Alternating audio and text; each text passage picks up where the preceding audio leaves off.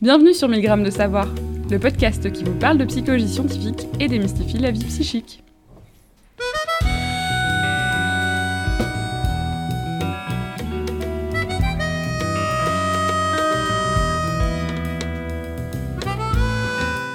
Bonjour, vous êtes en présence de Farhat Bail, stagiaire et étudiante à l'Université libre de Bruxelles et de Pascaline Van Oost, doctorante en psychologie sociale à l'Université catholique de Louvain. Bonjour Pascaline.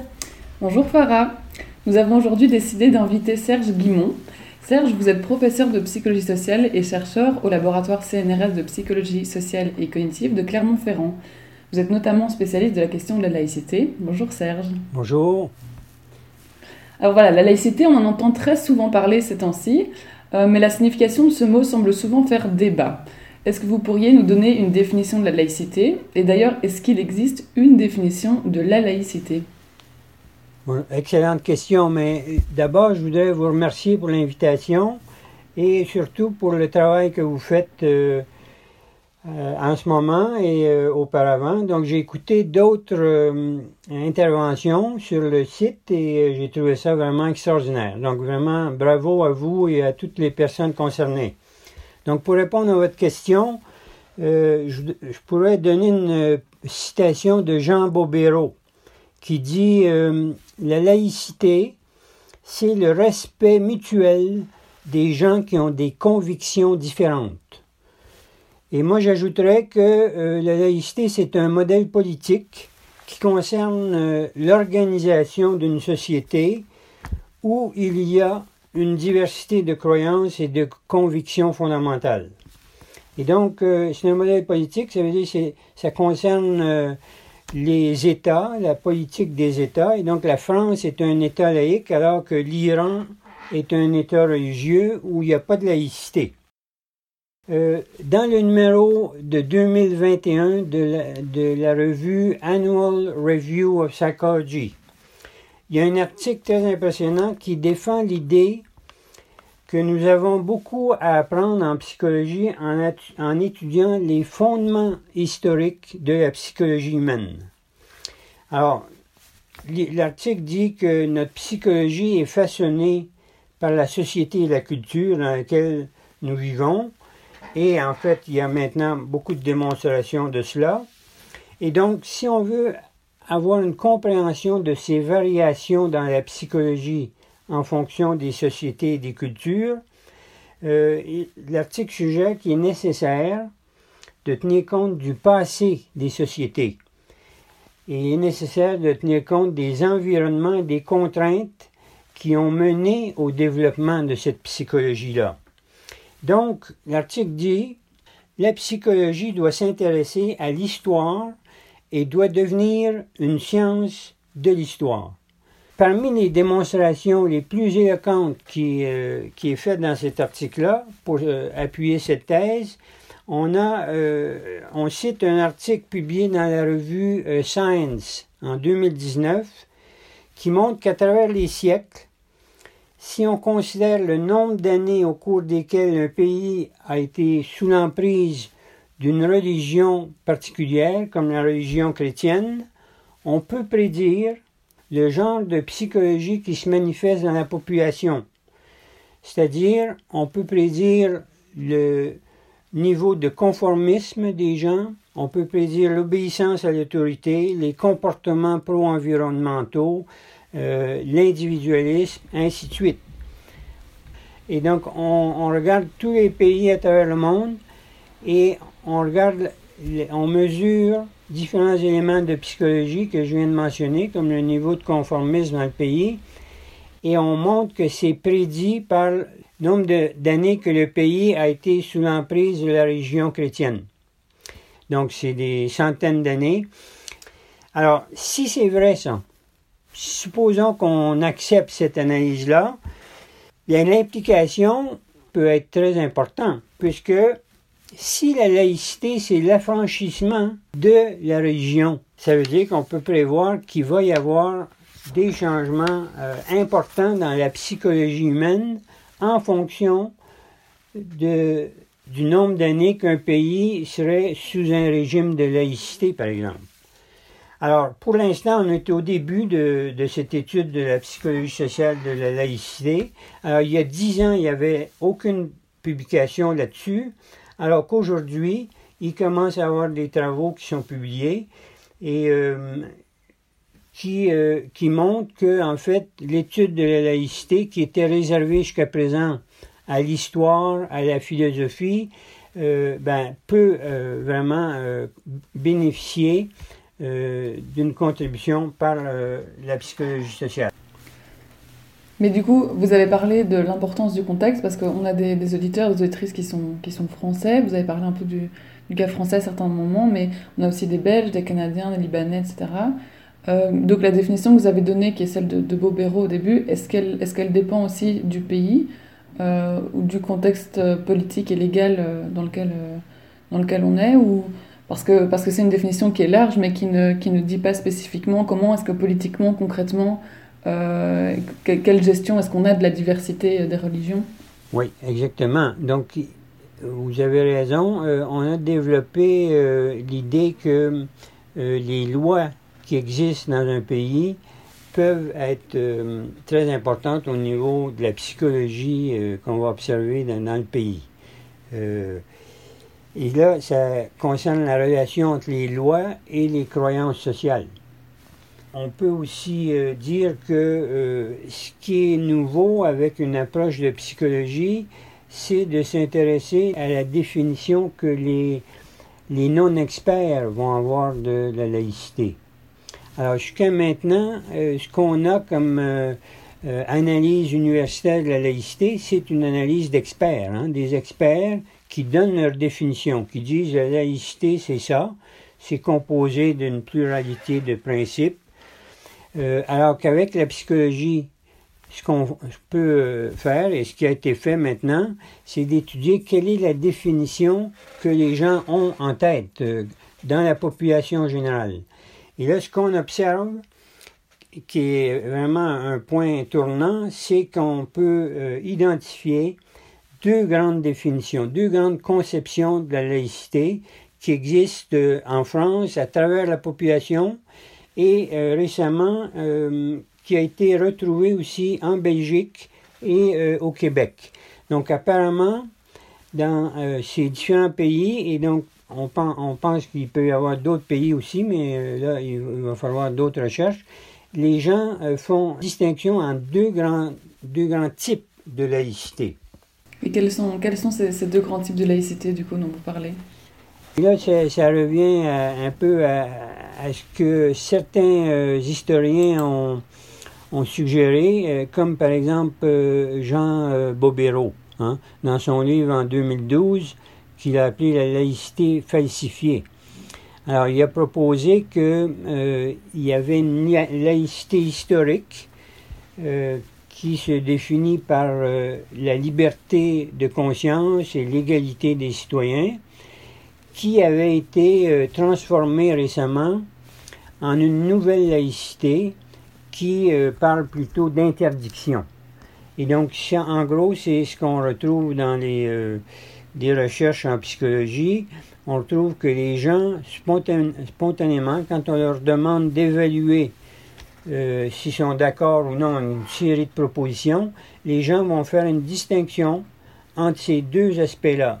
Donc une laïcité euh, historique euh, d'égalité, de liberté, opposée à une laïcité d'interdiction qui s'oppose à la manifestation des appartenances religieuses en public. D'accord, donc c'est un glissement, euh, un glissement idéologique quelque part qui a, eu lieu, euh, qui a eu lieu ces dernières années.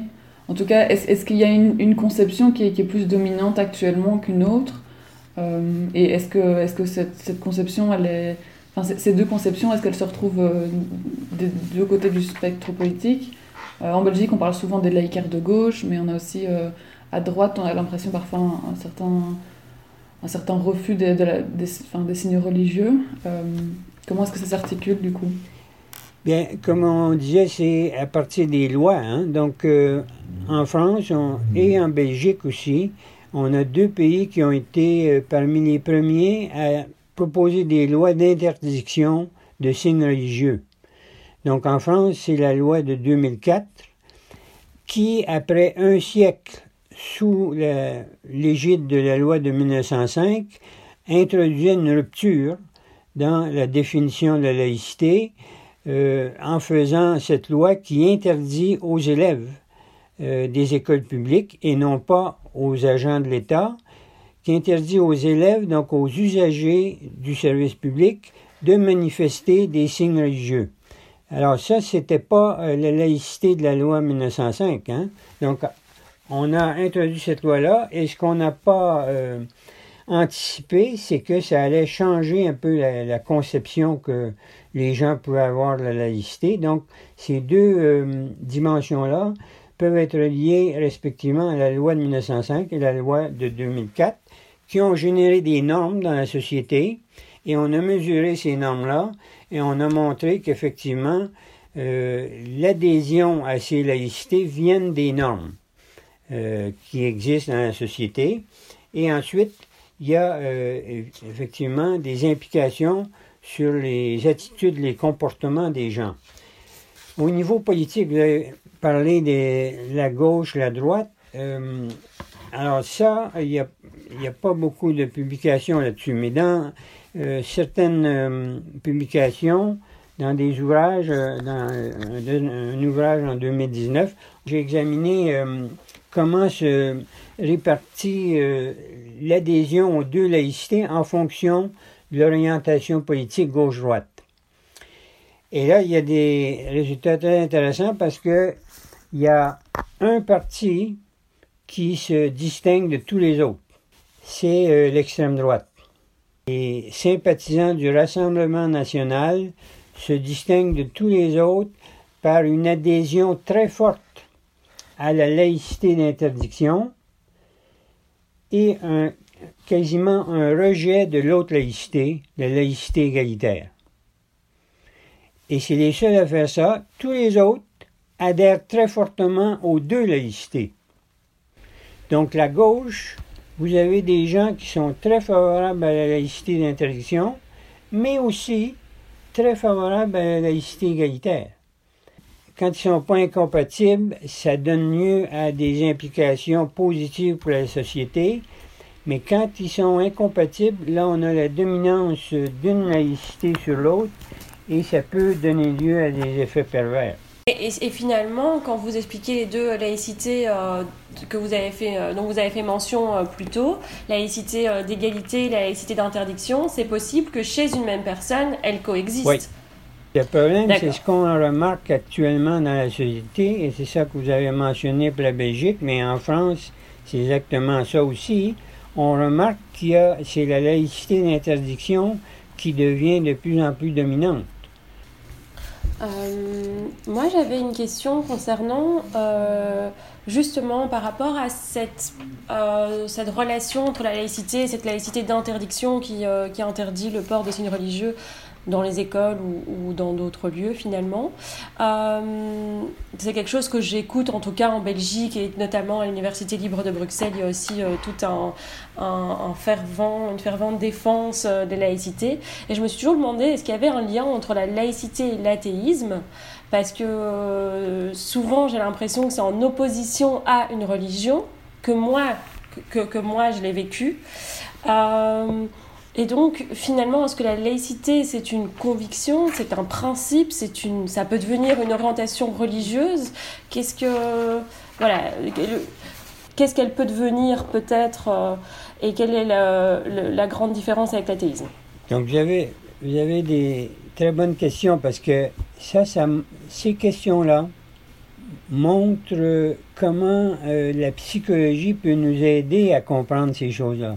Et parce que le problème qui existe par rapport à, ces questions-là, c'est que jusqu'à maintenant, on se, euh, on s'en remet à la philosophie et à l'histoire. Mais la philosophie et l'histoire, sont assez mal outillés pour nous indiquer quel est l'effet de la laïcité dans la société contemporaine. Hein, euh, elles n'ont pas les instruments euh, pour étudier ça. Alors que la psychologie sociale, oui. La psychologie sociale peut euh, s'est développée comme une discipline qui est une espèce de philosophie expérimentale. En psychologie sociale, on peut tester quel est l'effet de certains principes philosophiques sur les attitudes, les comportements des individus. Et donc ça, ça change beaucoup de choses parce que par rapport à la laïcité, euh, les philosophes, les historiens répètent sans arrêt que la laïcité, euh, c'est ce qui permet euh, d'améliorer la coexistence entre des gens qui ont des croyances différentes. Mais ils n'ont aucune preuve de ça. Ils n'ont aucune étude empirique qui permet de savoir si c'est vrai ou non dans la société. Hein, c'est basé sur des croyances, euh, des principes philosophiques qu'on suppose euh, avérés. Alors qu'en psychologie sociale, nous, en ayant mesuré, par exemple, les deux conceptions de la laïcité, on a étudié ensuite comment se relie l'adhésion à ces conceptions-là avec des attitudes et des comportements intergroupes, avec des mesures de préjugés, avec des mesures de discrimination. Et si euh, la, thèse philosophique est avérée, on devrait trouver que plus les gens adhèrent à la laïcité, moins ils ont de préjugés, moins ils vont agir de manière discriminatoire. Est-ce que c'est ça qu'on a trouvé? Non. on n'a pas trouvé ça. On a trouvé que ça dépend de la définition de la, laïcité qu'on qu'on endosse. Alors, nos euh, résultats nous permettent de savoir quel est l'effet de ces deux laïcités-là. Et, le résultat important, c'est qu'elles ont des effets diamétralement opposés. Hein. Donc, la laïcité d'interdiction est reliée au fait d'exprimer davantage de préjugés et même la norme de laïcité d'interdiction est une cause des comportements discriminatoires envers les musulmans. Alors, Quand vous dites des préjugés, du coup, c'est des préjugés envers les, immigrés ou envers... Euh, les deux. Même euh, en France, c'est préjugés envers les immigrés qui sont en général pris comme étant d'origine maghrébine et donc souvent musulmans. Hein. Donc, c'est préjugés anti-immigrés, préjugés anti-musulmans. Euh, alors que, très important, c'est qu'on a l'inverse si on prend la laïcité égalitaire. C'est-à-dire qu'on a des principes qui, quand ils sont endossés dans la population, favorisent la tolérance, le vivre ensemble, la coexistence harmonieuse entre les groupes. Mais le problème, c'est que dans la société actuellement, c'est celle-là qu'on met de côté, hein, au profit de nouvelles orientations qui sont, euh, à mon avis, complètement euh, euh, néfastes. Donc finalement, pour venir à la question euh, sur la laïcité et l'athéisme, on pourrait dire qu'une laïcité d'interdiction pratiquée à l'extrême peut tendre vers un athéisme. Ça, ça peut être confondu ou pas? Bien, disons l'athéisme, ça, ça, varie beaucoup selon le pays, hein, parce qu'en France, on a euh, beaucoup de gens qui se déclarent euh, athées ou agnostiques. Et quand on regarde leur position, c'est très intéressant parce que les athées en France sont plus favorables que les autres à l'égard de la laïcité d'interdiction, mais ils sont aussi plus favorables que les catholiques à l'égard de la laïcité égalitaire. Donc, euh, on ne peut pas dire les athées, euh, c'est eux qui sont derrière la laïcité d'interdiction, ils sont aussi derrière l'autre. C'est ça, donc c'est des, convictions qui sont, qui sont liées statistiquement. Donc le fait d'être athée ou, catholique, c'est lié statistiquement au fait d'avoir, de croire en une forme ou l'autre de laïcité. Mais ça reste des choses différentes. Parce qu'en fait, quand on demande en Belgique qu'est-ce que la laïcité à des gens, souvent il y a une confusion ils pensent que c'est le fait d'être athée. Alors que la laïcité, c'est autre chose. Hein. Comme vous l'avez expliqué, c'est un, un, principe euh, qui. Enfin, c'est un, concept qui recouvre un ensemble de principes euh, philosophiques ou politiques. Exactement. Mais ça n'est pas le fait de croire qu'il y a ou qu'il n'y a pas de Dieu. On peut donc être, euh, être chrétien ou être musulman ou juif ou une autre religion tout en se revendiquant laïque ou anti-laïque en fait. Ouais. Et comme, mais en ça. même temps, comme vous dites, euh, ça c'est euh, bon. En principe, c'est ça. En pratique, la psychologie peut euh, nous montrer des fois qu'il y a des, des divergences avec euh, la théorie. hein. Et donc, il est possible, comme là par exemple, si on regarde en France, euh, c'est très clair que, euh, par exemple, si on regarde la position des musulmans, les musulmans sont moins favorables que les autres à l'égard de la laïcité d'interdiction. Hein? Et les athées, eux, sont plus favorables. Donc, autrement dit, ju- juste pour terminer, il est possible qu'en pratique, certains athées euh, soient anti-religieux. Hein? La laïcité, c'est pas ça, mais il est possible que dans la société, en réalité, il y ait aussi des courants comme ça, c'est-à-dire des gens qui sont athées et qui sont non seulement pour la laïcité, mais qui sont contre les religions, qui ont des attitudes négatives contre la religion. C'est ça. Et pour revenir du coup sur la, question de la laïcité d'interdiction, est-ce que ça fait vraiment sens de parler d'absence d'appartenance ou d'absence de signe? Euh, Est-ce qu'une personne peut avoir une, apparence neutre? Euh, D'ailleurs, dans, certains pays, le signe religieux n'est pas incompatible avec le fait d'être représentant de l'État. Parce que vous avez dit que, euh, que la, la laïcité d'interdiction, c'est le fait aussi d'interdire les signes religieux, même chez l'individu et plus, et plus uniquement chez le représentant de l'État. Et dans certains pays, on peut être représentant de l'État et, euh, et tout en portant par exemple le voile. En, Nouvelle-Zélande ou dans d'autres pays, ils ont, euh, ils ont mis en place euh, voilà, un couvre-chef qui soit compatible entre le, hijab et, la fonction par exemple de, policière. Donc, qu'est-ce qu'on peut comprendre de cette interdiction de signes? Est-ce que c'est possible? Est-ce que c'est nécessaire? Bien, encore là, vous voyez, si on distingue les deux, on arrive à comprendre exactement ce qui se passe à ce niveau-là. Parce que la laïcité d'interdiction euh, est corrélée à des attitudes favorables à l'assimilation.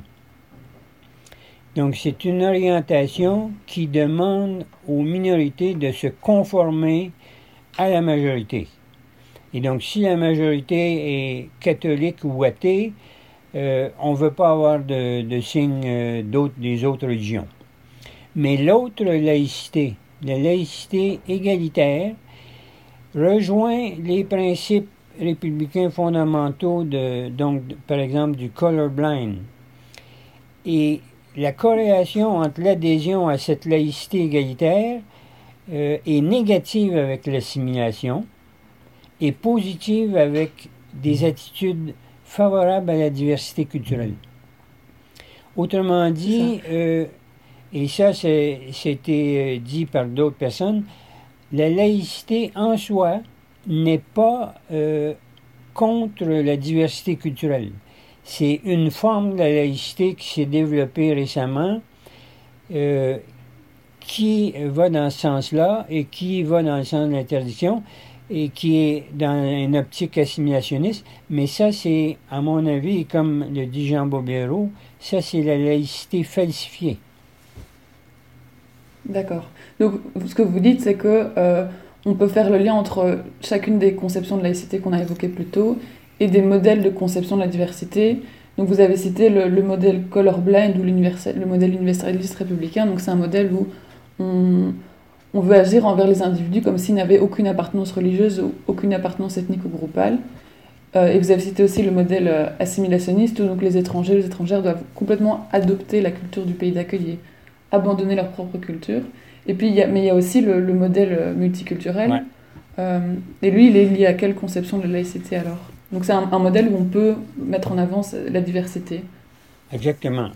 Euh, ben, les résultats disent, contrairement à ce que les, euh, les experts, les intellectuels, contrairement à ce qui, ce qui disent en- à ce qui est dit en France, il n'y a pas nécessairement d'incompatibilité entre le modèle français, l'universalisme républicain, et la valorisation des différences. Il n'y a pas. euh, et ça, ça a été retrouvé non seulement en France, mais aux États-Unis également. Parce que, hum, contrairement à la situation en France, euh, il y a eu beaucoup de recherches aux États-Unis sur cette idéologie du colorblind.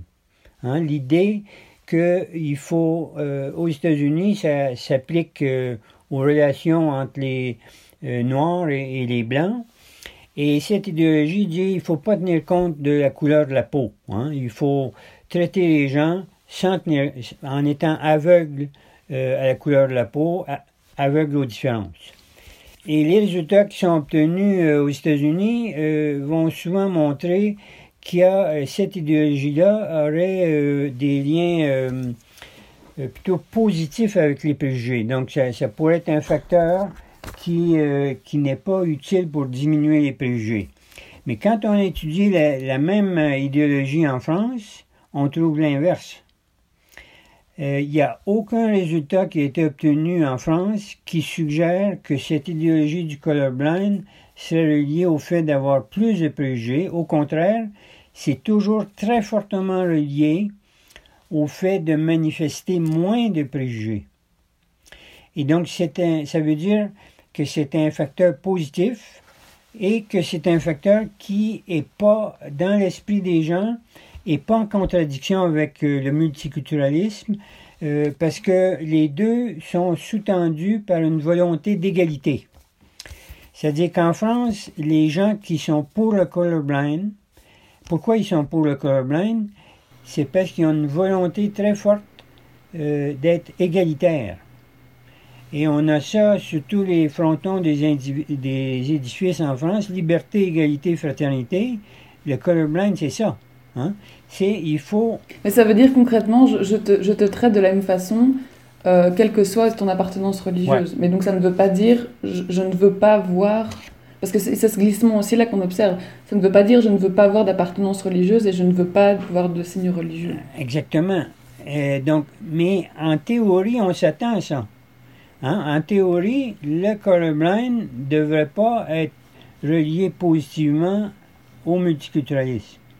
Mais quand on s'est mis à regarder euh, la corrélation entre des mesures d'adhésion au colorblind et des mesures d'adhésion au multiculturalisme, on a toujours trouvé aux États-Unis et en France des corrélations positives.